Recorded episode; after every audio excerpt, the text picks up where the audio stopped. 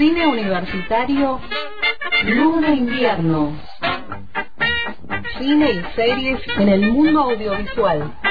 Con Estela Maris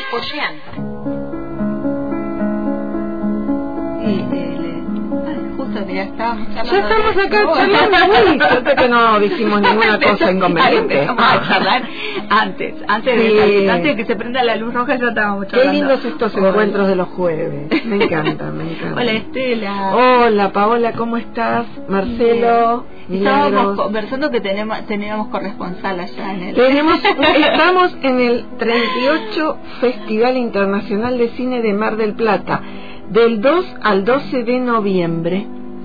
Eh, es un festival realmente muy interesante del que hoy vamos a hablar un poco. Em, desde 1954 el festival, único en Latinoamérica de categoría A, es una categoría muy alta internacional, refleja el universo del cine argentino e internacional y se consolida como una plataforma de desarrollo e intercambio de la industria cinematográfica y audiovisual una cita obligada para realizadores, productores, actores, distribuidores, cinéfilos. Hace 69 años Argentina le daba la bienvenida al primer Festival Cinematográfico Internacional de Mar del Plata.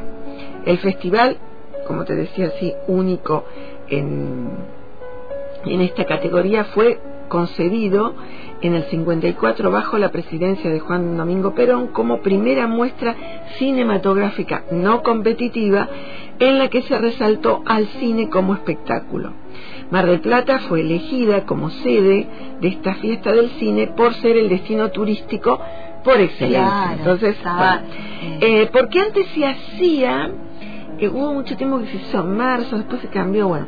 En su primera edición, 18 países estuvieron representados por 52 largometrajes y 49 cortometrajes de realizadores como Vittorio de Sica, Don Luis Buñuel, Anthony Mann e Inman Berman, mm. entre muchos otros. Así quedó inaugurado un espacio de interés en el ambiente intelectual y cinematográfico que hizo posible la creación de este festival. En otro próximo encuentro te voy a traer, no sé si antes de fin de año, las fotos de este de estos festivales, porque eh, Yamil Aquel, el padre de una, de una amiga, me, me dejó a mí muchas fotos, porque él era fotógrafo de cine, de estos em, encuentros. Así que tengo fotos. Lo que pasa es que tengo que ponerme a ordenar. Cuando tenga un poco más de tiempo, me voy a dedicar a ordenar y, te voy a traer. Está en una Ana Mariscal. Ana Mariscal era una actriz em, de, de, España de los años 40. Después Ana Mariscal empieza a hacer películas y viene en uno de los festivales. Y ahora se le hacía un homenaje a ella, a, a ella como directora, eso escuché. En el 59 el festival se convirtió en competitivo. Organizado por la Asociación de Cronistas Cinematográficos Argentinos. En esa edición aparecen los jurados y los premios. O sea, deja de ser una muestra para ya tener eh, otra categoría. Año tras año los premios fueron ganando prestigio y el festival creció hasta convertirse en el más importante de América Latina. En 1959 la estatuilla, la estatuilla oficial fue denominada El Gaucho, una creación del escultor eh, Pascual Buigues. Entre el 59 al 70 se realizaron 10 ediciones. La de 1964 fue en la ciudad de Buenos Aires. La del 67 y 69 se alteró con el Festival de Río de Janeiro. Estos festivales fueron acontecimientos culturales más importantes de la época. Eh, las cinematografías europeas estuvieron representadas, entre otras, por la Nouvelle eh, francesa. Hay que ver que estuvo Ana Karina acá, una de las grandes actrices, sí. Eh, el más destacado cine de los países socialistas, el mejor neorrealismo italiano, la erupción de Ingmar Bergman y la cinematografía sueca, la excelencia del cine inglés. De Estados Unidos llegaron películas que por su alto nivel temático, técnico y actoral fueron premiadas en diversas ocasiones. Con el paso de los años, el festival se afianzó como un espacio de reflexión sobre los nuevos movimientos cinematográficos, recibió a teóricos, periodistas, cineastas de todas las latitudes.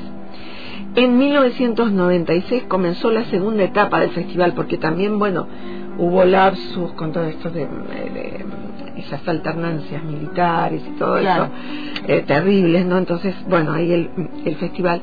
En cambio, en 1996 comenzó la segunda etapa del festival, luego de 26 años de ausencia.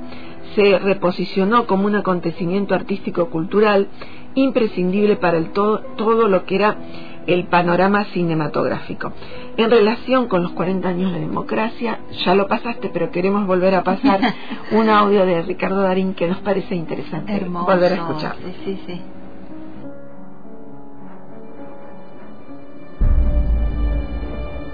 Si fuera una película, tan solo una película, ¿a dónde la filmarías?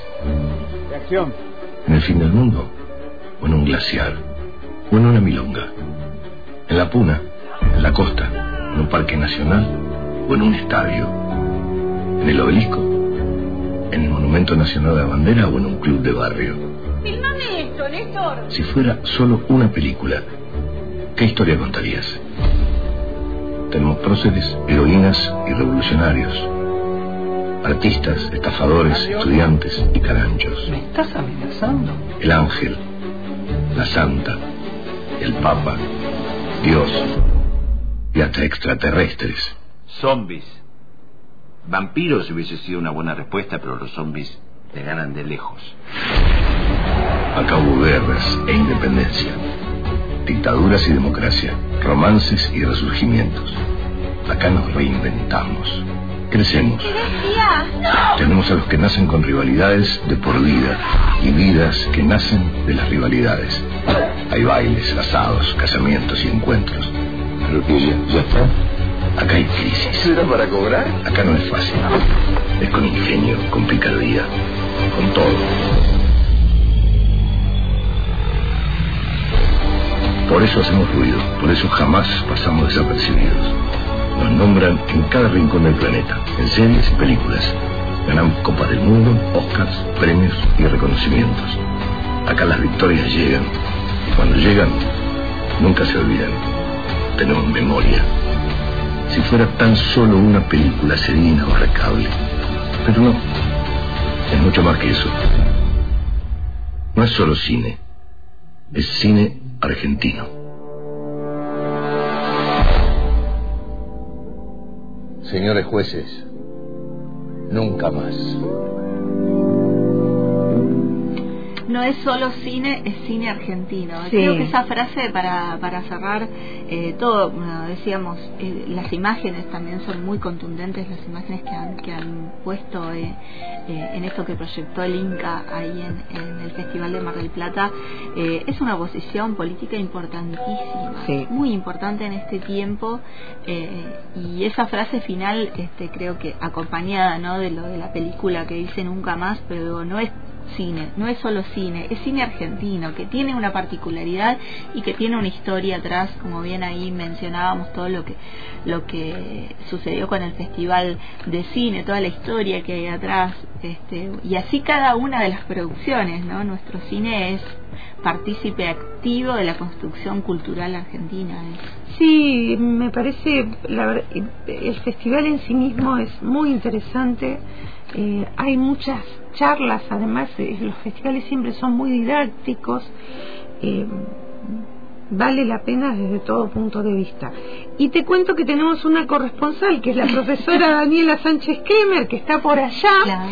Eh, ella nos mandó un audio con Brisa de Mar y nos habla de la película neuquina Procopiu, que es el primer largometraje del realizador neuquino Diego Lumerman, e incluye fragmentos de las obras del director de cine, Procopiu, un importante director eh, de, de la zona regional, desde fines del 50 hasta el 2007, un cine que es muy etnográfico, ahora, ahora él lo va a contar, ¿no? Eh, Diego Lumerman eh, nació en el año 83, es graduado en dirección de la Universidad del Cine y entre sus trabajos se encuentran los cortometrajes Territorios Extraordinarios, Bela Beico, los cuales participaron y fueron premiados en festivales nacionales e internacionales. Te leo antes una eh, síntesis del film Procopiu. Como ocurre en Argentina, en casi todas las áreas, la historia oficial del cine sigue estando lejos de entregar una representación federal, que esto es lo que hablamos un poco en las jornadas, ¿no? Sus próceres o bien sus porte eh, son porteños o desarrollan su carrera en Buenos Aires. Y hasta hace poco nadie se preguntaba qué es lo que pasó más allá. Em, este documental restituye uno de esos fragmentos ignorados a través de la figura de Carlos Procopiu, un hombre que habitó como nadie la ética y la estética del cine hecho de forma rabiosamente independiente.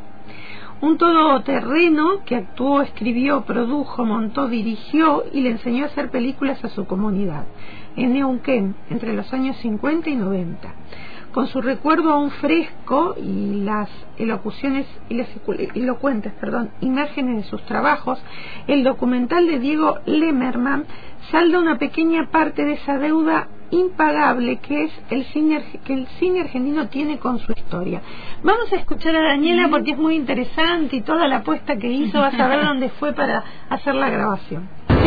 Hola, Estela, Pao, Marce, ¿cómo están? Bueno, eh, les envío este audio eh, esperando que se pueda plasmar un poco de la brisa de mar desde esta ciudad hermosa que es Mar del Plata. Estoy acá con motivo de la edición número 38 del Festival Internacional de Cine de Mar del Plata, un nuevo año con el lema eh, que lleva el festival, que es de cine y democracia. la verdad es que hay una programación diversa, llena de películas y les quiero contar una película en especial que está dentro de la categoría Panorama Argentino. La película se llama Procopiuk, es del director Diego Lumerman, eh, producida por Diego Lumerman y Cecilia Guerrero.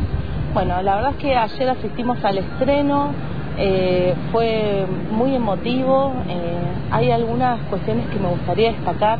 Es una película patagónica, con narrativas patagónicas sobre este gran director, Carlos Procopiuk, la verdad es que yo como neuquina eh, lo había escuchado nombrar muchas veces, inclusive él trabajó en la Universidad Nacional del Comahue, pero esta película, este documental, eh, me permitió acercarme a, su vasta filmografía. Eh, eso es muy interesante, no es una biopic, sino que se basa justamente en la obra de este gran director y la, la forma en que producía sus películas, que ahí, bueno, después voy a compartir un audio de, del espacio de preguntas y respuestas y un espectador que estaba en la sala eh, destacaba la austeridad en su forma de producción. Eh, muy interesante el recorrido de, en la obra de Carlos Prokopiuk porque inclusive él eh, tiene muchas películas sobre eh, eh, las comunidades y, pueblos del norte de la provincia de Neuquén y se cuenta mucho en la película la manera en que él llegaba a, cada pueblo, a cada comunidad y, su calidad humana a la hora de contar estos relatos.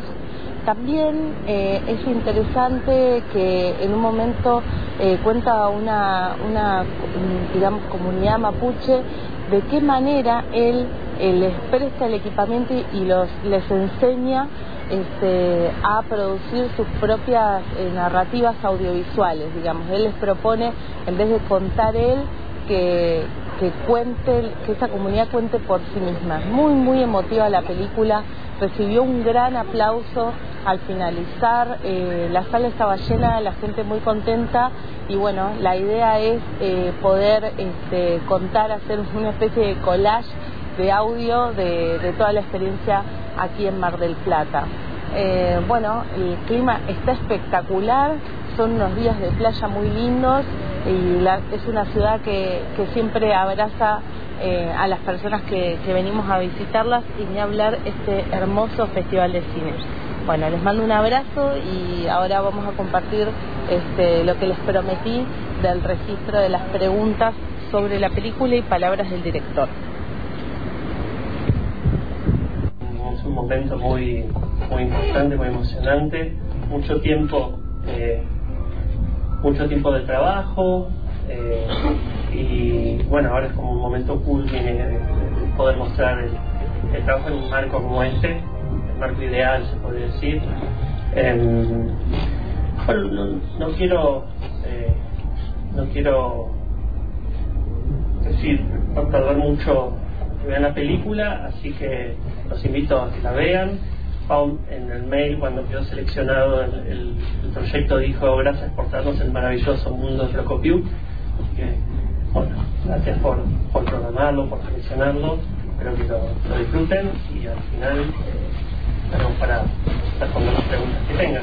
Gracias. Diego. Eh, qué descanso sentí al ver tu película, eh, porque trae eh, trae algo austero a un artista austero, trae a, a un personaje que no se que no se une al canibalismo de la industria.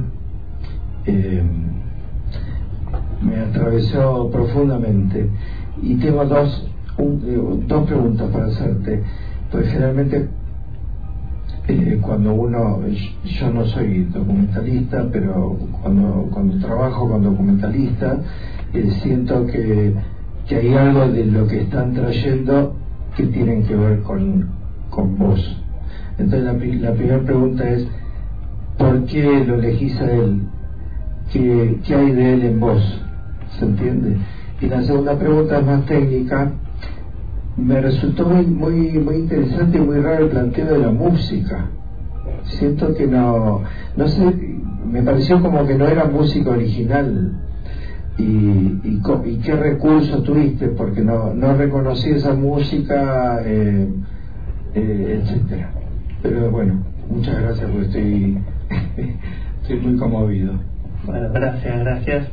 Bueno, lo primero, yo me reconocí en él, en, en las temáticas que, que, abordaba, sobre todo lo que decía, estas historias de leyendas y mitos de, del interior de mi provincia, que yo me volví a vivir allá por, la, por esa razón, para, para investigar y para hacer obra de, esos relatos y esas historias. Entonces encontrarme con alguien que lo hice 40 años antes fue, fue increíble. Eh, porque bueno, yo pertenezco a una camada de, estudiantes de cine, que estudiamos cine eh, y uno de, digamos, no, muchos no volvieron a Neuquén, ¿no? Eh, en general hacen carrera en, en, la capital, donde, bueno, se mueve la cosa. Pero bueno, hay algo en el territorio, en sus historias, que a mí me, digamos, me convocan. Entonces descubrirlo fue también descubrir muchas de esas historias también. Eh, y también, bueno, eh, en los relatos de las personas que lo conocieron y trabajaron con él, eh, que lo describen como un, un apasionado de, de, lo que, digamos, de su trabajo, un, un, copado con el cine, bueno, es como un héroe, un héroe que filmó hace 40 años en esos lugares con nada de recursos, con pura pasión. Y así como a mí me, me, resulta medio muy heroico lo que hizo, a muchos colegas de Neuquén y de Río Negro es igual. Procopio es como un nombre que es un referente, digamos. Eh, y después la música, lo que elegimos fue utilizar las músicas que él usaba en sus películas, en realidad, que era mucha música clásica, en algunas instancias música campera. Eh, pero sí, sí, utilizamos la banda sonora de los mismos VHS que, que digitalizamos. No hicimos música original, sino que utilizamos la música que él usó en sus películas. Eh, eso es que, por otro lado, son hermosas, me encantan. Gran sonido de la épica. Sí, muy, muy épico, pero cómico. muy épico, Hola, ¿qué tal? Sí, primero que nada, felicitarte por el terrible trabajo que hiciste. Y no es pregunta, pero más o menos para poder charlar un poco. Me llama mucho la atención que ambos utilizaron leyendas como la de Taquimilán, como la leyenda de los Pincheira, el tesoro perdido. Y lo llamativo eso, ¿no? Las leyendas urbanas que hay dentro de la región. Y me encantó mucho el trabajo que hiciste vos, tanto por tu propio de traerlas de vuelta a escena, ¿no? Si se puede charlar un poco Sí, para los que no, porque vos sos de Neuquén. Sí, sí, por eso. Son leyendas eh, popularmente conocidas allá en Neuquén, la, la, leyenda de la ciudad encantada, la ciudad fantasma de Caquimilán, que aparece y desaparece, o la del tesoro de los Pincheiras, que es esa retratada en la persecución y en el disparo donde cae el muñeco. Eh, y sí, él era un apasionado de buscar esos, esas contadas, esos cuentos y, y tratar de llevarlas al cine, a la película, hacer una película con eso. Eh, así como esas hay muchas, hay como está, hay una película que es un compendio de, tres cortometrajes que se llama El Pozo de las Visiones, eh, donde aparece este personaje que cuenta cuentos, donde hay otra, por ejemplo, de, de Selmira Yáñez, se llama, que es una, una poetisa eh, del norte neuquino que, digamos, que por diferentes eh, tragedias de la vida termina acabando con su vida tirándose al río. Una especie de Alfonsina Storni del, del norte neuquino. Eh, que hay toda una leyenda alrededor de ella también. Eh, pero bueno, o eh, inclusive en, cortos donde vimos el ejemplo de la señora que cuenta de la, de la mujer que se hace pájaro, ¿no? Eh, tiene, tiene muchísimas de esas esos cuentos folclóricos llevados a lo, a lo documental o a la ficción o a la docuficción. Buenas tardes, felicitarlos obviamente, eh, más que todo porque el conocer nuestra historia o parte de nuestra historia y que esto llegue a distintos lugares eh, soy una persona común, del público, este, pero quería que les dijeras, hay muchos estudiantes de cine que están participando, he visto, es mi primera vez en un eh, en algo así, digamos, he, he visto muchas películas y hay muchos estudiantes de cine, ¿y qué les dirías a ellos para motivarlos en su carrera, más allá de que soy una convencida de que el arte cura y sana y llega a todos lados? y ahí lo veíamos en un pueblo cuando veían la película en una época de pandemia, eso a mí me llegó mucho eh, por todo lo que hemos vivido en ese momento. Y que realmente creo que ese clic que tuvimos hace dos años nos hizo entender mucho sobre arte, sobre todas las personas este, que no, no vivimos en cine, pero ¿qué le dirías a los estudiantes, eh, que creo que en la sala debe haber muchos, para motivarlos en su carrera? Eh, para motivar es, que se comprometan con sus ideas, con sus proyectos, eh, con esas ideas que los enamoran y que vayan a por ellas, con lo que les gusta de verdad internamente. Eh, sería eso, y que apostar y hacerlo de todas formas, con una camarita así, así, más menos profesional, pero llevar adelante la idea, eh, tratar de concretarla y cerrarla y, y al final mostrarla, ¿no? Eh, parte, de, la cosa que lo, que lo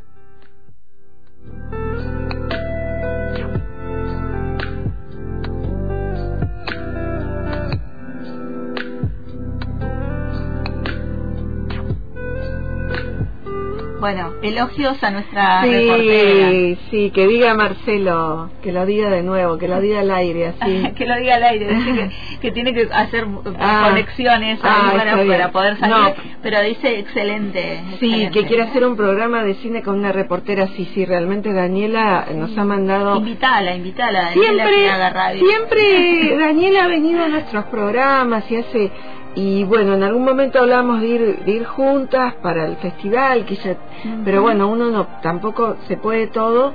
Y esto lo mandó con tiempo me fue escribiendo me fue participando y la verdad le agradecemos muchísimo. Eh, siempre contamos con ella en, en nuestro en nuestro micro y en particular esta recopilación que hizo, esta edición para mandarnos esta película en particular, nos estuvimos cruzando un montón de información. Em, te cuento, Paola, que esta edición conmemora los 40 años ininterrumpidos de democracia en nuestro país. Eh, con ese motivo, la eh, Cinemateca Nacional Inca y la Biblioteca y Centro de Documentación de Archivos Beatriz A.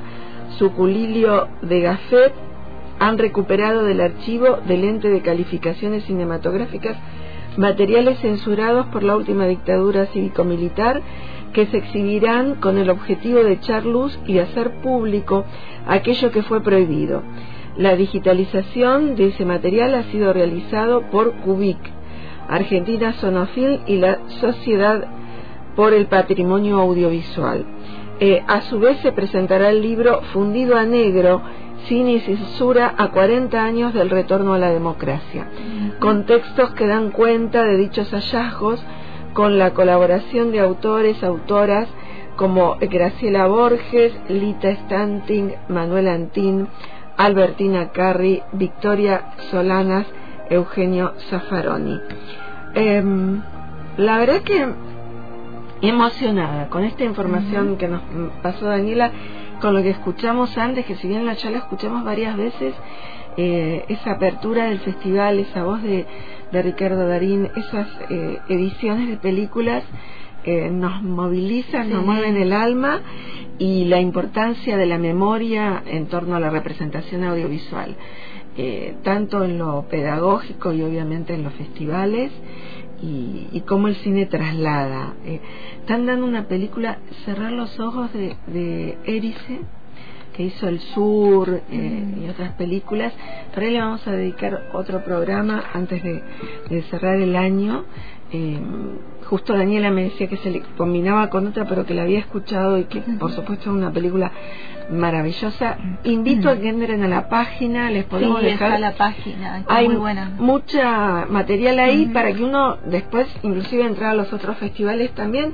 Si no pudiste ver las películas, bueno, volvés en, en otro momento. Hay, hay como referencias ahí de películas que están buenas para tenerlas Sí. en cuenta, buscarlas después Sí. eh, con tiempo. Informaciones eh, que llegan, se viene el séptimo Festival Interbarrial Audiovisual, se llama FIBAP. Mm. Se va a realizar eh, este viernes, mañana 10 de noviembre, de 18 a 22 horas en la Biblioteca Popular Raigüen de aquí de Frischke Penuco, que está en Santa Cruz 760, en el barrio 827. Va a ser festival de cine y también va a haber una feria gráfica y un cierre con, con música. Así que, este, bueno, invitamos desde aquí a que puedan participar también de este, de este fie- festival. Y hay otro festival Sí. en Casa de la Cultura. Sí, cuarto Festival Internacional Cine Mundo, eh, que se va a hacer este sábado 11 de noviembre en Casa de la Cultura. Son cortometrajes. El director Alberto Bell de Liupa presenta Checa, uno de los cortos que se van a pasar. Así que actividades cinematográficas va a haber. Después están las, em, digamos, los trabajos. Nosotros vamos a tener el jueves que viene las em, la- eh, las eh, producciones eh, que se hicieron en, en el área audiovisual. También van a estar en el IUPA las presentaciones, va a haber otra en Casa de la Cultura, seguramente vamos a estar informando con eso. Así que bueno, mucho cine también por acá regional. Y para despedirnos, yo traje por ahí un tráiler que tiene música también eh, de una película eh, ligada a una tragedia, pero por otro lado eh, también de una gran belleza visual. Por ahí, si bajamos La Sociedad de la Nieve, no sé si querés leer ahí algo, un poquito de lo que dice. La Sociedad de la Nieve la podés ver en plataformas. El 13 de octubre del año 1972, el vuelo 571 de la Fuerza Aérea Uruguaya se estrelló en los Andes. Solo 29 de los 45 pasajeros sobrevivieron al accidente, basada en la impresionante historia real. Esta película, La Sociedad de la Nieve, de J.A. Bayora, clausurará el Festival de Venecia y participará en la sección Perlas del Festival de Sí. San Sebastián. Y, est- y, y está también acá, por eso la trajimos ahí en, Mar del Plata. La trajimos para escuchar el, el audio. El audio. Bueno, y con eso. Y con nos eso cerramos. Sí, nos vamos al mundo ese de la nieve. Una música. Pregunto para quién serán esas imágenes. Tal vez sean para nuestras familias. Volveremos a vivir en su imaginación. ¿Qué nos pasó?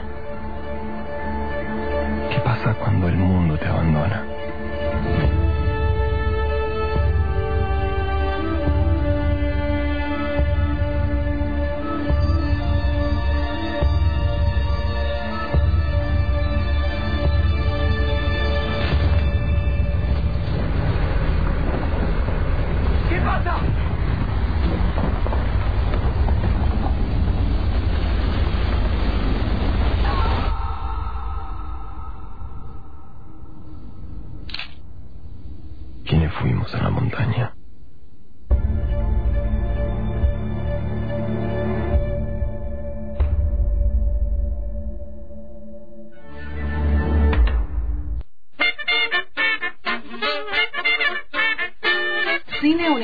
Universitario de invierno. Con Estela Maris Pollán en el hilo invisible